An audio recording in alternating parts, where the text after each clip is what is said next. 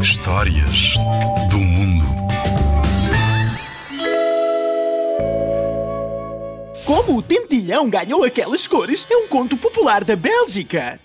Há muito, muito tempo, o mundo era todo colorido. O céu, a terra e os mares tinham muitas cores. As árvores eram muito coloridas. Os animais e os peixes eram também eles cheios de cor. Só os pássaros é que eram cinzentos. Uns eram de várias tonalidades de cinzento, mas eram apenas cinzentos. E não gostavam nada disso. Queixavam-se muito da sua falta de cor e então o grande pássaro-chefe de todos os pássaros chamou-os e perguntou-lhes que cor do arco-íris eles gostariam de ter. O cardeal chegou-se à frente e foi o primeiro a pedir para ser vermelho, pois adorava essa cor. O grande pássaro bateu as asas e o cardeal passou a ser vermelho. A seguir foi o Pisco, que, habituado a ser rápido e um dos primeiros a madrugar, pediu para ser laranja como o sol nascente. O grande pássaro bateu as asas e o Pisco passou a ser laranja. Aliás, até mudou o seu nome para Pisco de Peito Ruivo. Amarelo! Quero ser amarelo como o limão e como a lua no início da noite! gritou o canário. O grande pássaro bateu as asas e o canário passou a ser amarelo. Verde! gritou o papagaio. Quero ser verde como as folhas das árvores para que me possa esconder na floresta.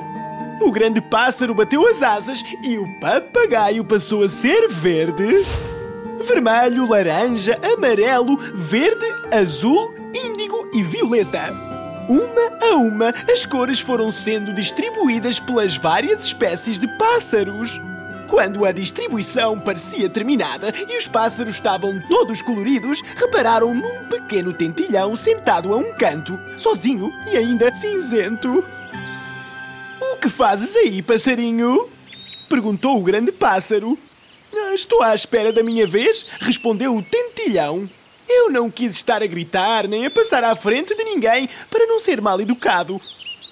Foi muito educado da tua parte, mas agora já não há cores do arco-íris, disse o grande pássaro.